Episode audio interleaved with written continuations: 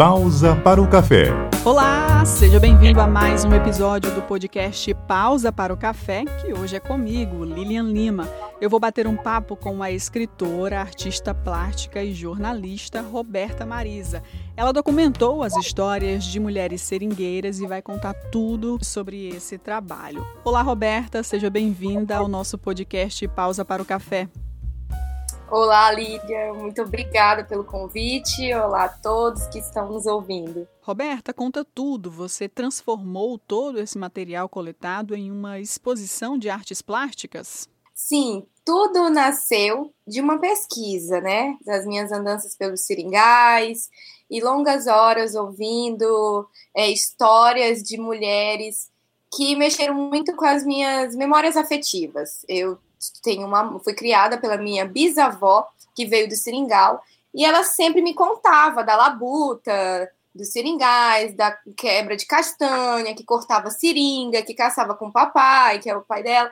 E então, isso ficou muito na minha memória. E ao escutar a história tão familiar dessas mulheres, eu, como jornalista e artista, é, coloquei para fora como forma de arte essa exposição, como forma de conhecer um pouco mais a nossa história e levar para que outras pessoas possam se conectar com essa nossa verdade, com esse lado é, da história que por anos foi silenciado, né? Foi invisibilizado da história, porque a gente sabe que desde o ciclo da borracha, os dias atuais, o protagonismo dentro dos seringais é majoritariamente masculino você intitulou a exposição de Seringueira, as páginas arrancadas da história, justamente para trazer essa carga mesmo de muita coisa que foi esquecida, para mostrar isso para quem tem acesso a todo o material. Sim, Seringueira, porque é, vem muito de uma questão e de identidade delas também. Com o passar do tempo, é, muitas mulheres sentiram vergonha de serem tituladas ou chamadas seringueiras, porque virou um, um termo meio pejorativo, de chacota, e, e então isso é meio, foi meio depreciativo dentro da história, né? E então trazer essa força, essa potência da seringueira associada à árvore e ao trabalho dessas mulheres dentro do seringal foi uma parte assim muito importante de afirmação e de trazer esse protagonismo com muita potência e orgulho dentro dessa dessa autodenominação, né? Então, era muito importante que esse trabalho trouxesse esse nome como forma de valorizar é, a profissão, a história de vida é, de todas essas mulheres, sabe? Essa identificação com todo esse material é uma provocação, né? Sim, sim.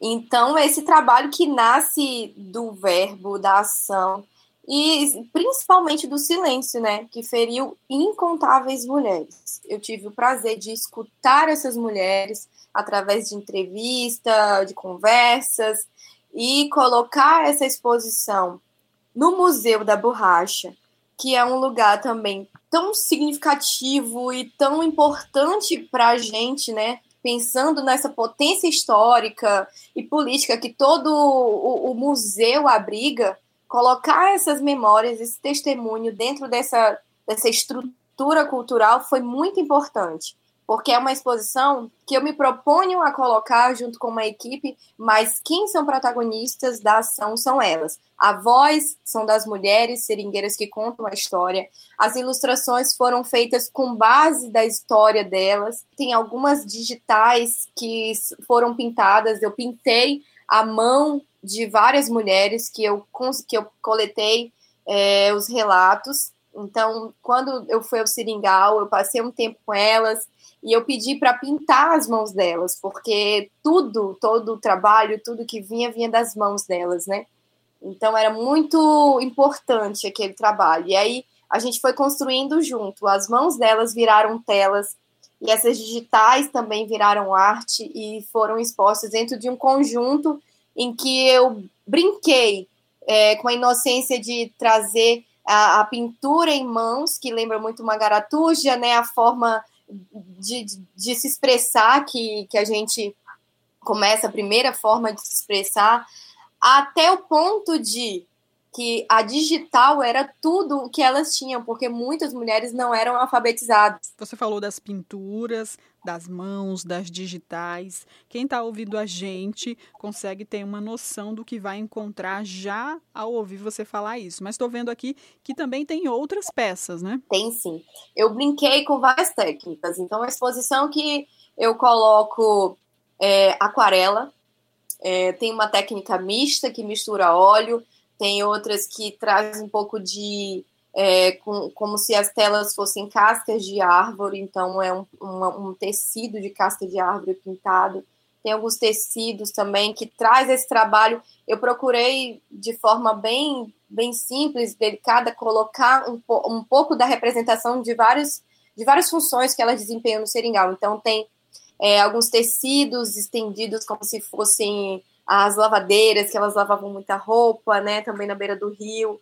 É, e também tem uma sala de instalação que, que traz um pouco dessa coisa da caça, que muitas das mulheres caçavam. E eu tenho relatos é, na áudio é, instalação em que elas contam como elas caçaram a onça. Teve uma seringueira que caçou três vezes uma onça, então isso foi muito importante para mim. Eu fiz uma, pintei uma tela com toda essa força e, e, e muito interessante, é curioso até. Então é uma exposição bem completa onde eu consigo brincar com essas técnicas e colocar a história delas tão tão pesada, né, no sentido de sofrimento, mas de forma leve dentro da galeria, sabe? De forma leve, de forma em que eu venho homenagear.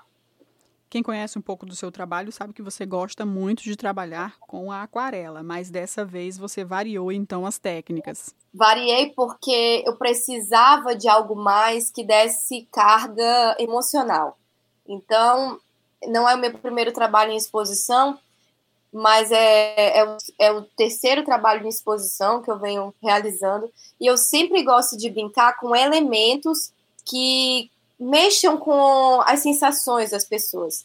Então, essa exposição ela tem uma iluminação própria que também traz isso para que as pessoas possam sentir, né? A instalação na primeira sala, ela ela desconstrói a galeria, onde as obras expostas não estão na parede, estão no chão. Então já traz o nosso olhar de contemplação. Então eu brinco muito com isso porque o estudo, na verdade, é contar a história e fazer com que as pessoas se afetem e, e consigam se conectar direto, né?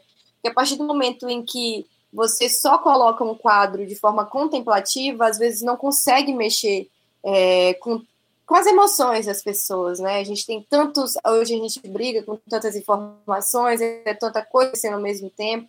Agora, Roberta, a gente está num momento complicado para visitação presencial, mas você também pensou nesse outro lado e traz a exposição também no formato digital. Sim, sim. Então, isso foi algo assim muito importante, porque uma exposição dessa, né, a gente é, queria chegar até as pessoas, queria alcançar um número maior de pessoas e presencialmente isso não seria possível, né? E no formato digital deu um pouquinho mais de trabalho, mas a gente conseguiu manter o que foi pensado que acabei de falar, que é o olhar do visitante, toda essa atenção, todo esse cuidado que foi colocado na arte, né? Por essa história, por, por preservar muito a veracidade dessa história, a gente conseguiu documentar e esse trabalho está documentado de forma fiel, como foi realizado, montado para uma vídeo instalação. Então, é onde a gente leva o visitante a conhecer. É, ele entra no museu de forma virtual, ele não precisa ir lá. A gente faz um tour pela entrada do museu, em todas as salas, então é muito completo e até leve, assim, porque a gente dividiu em três vídeos. Então, são três salas de, de visitação.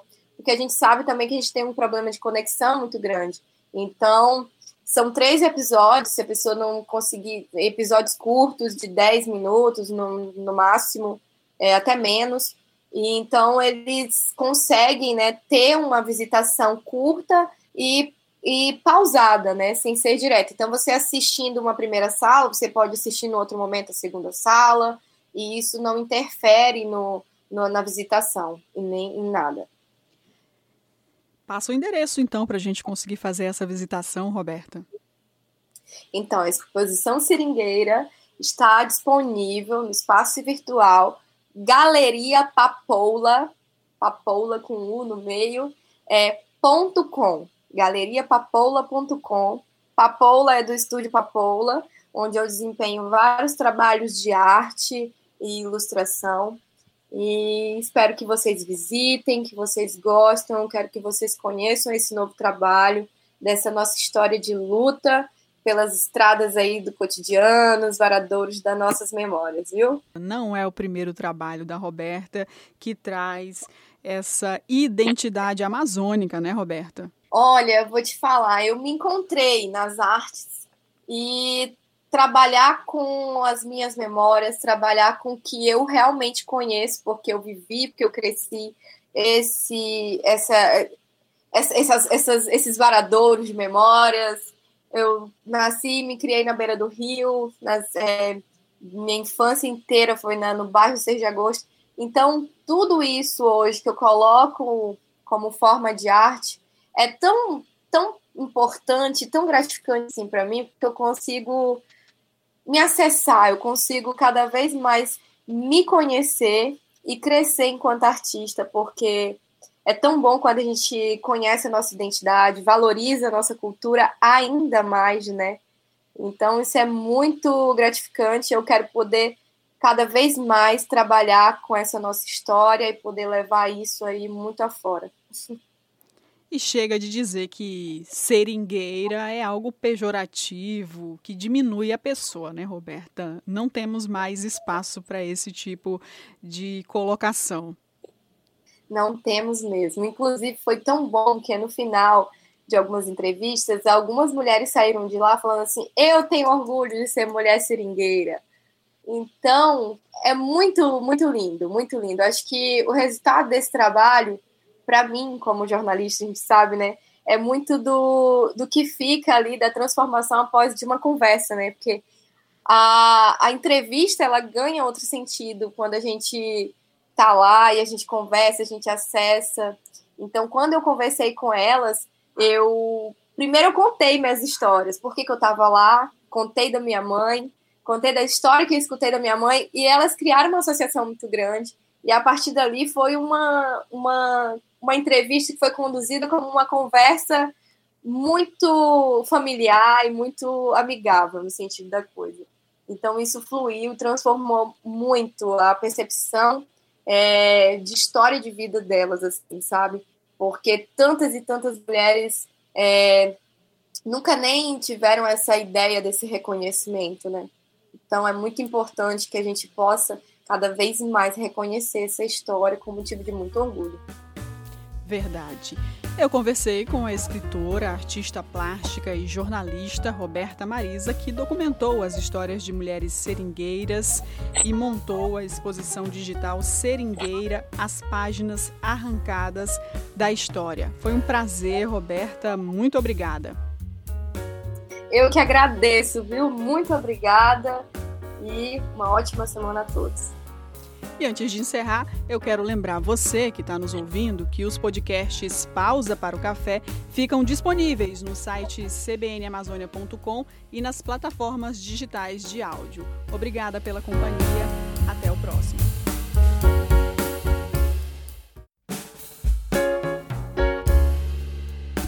Pausa para o café.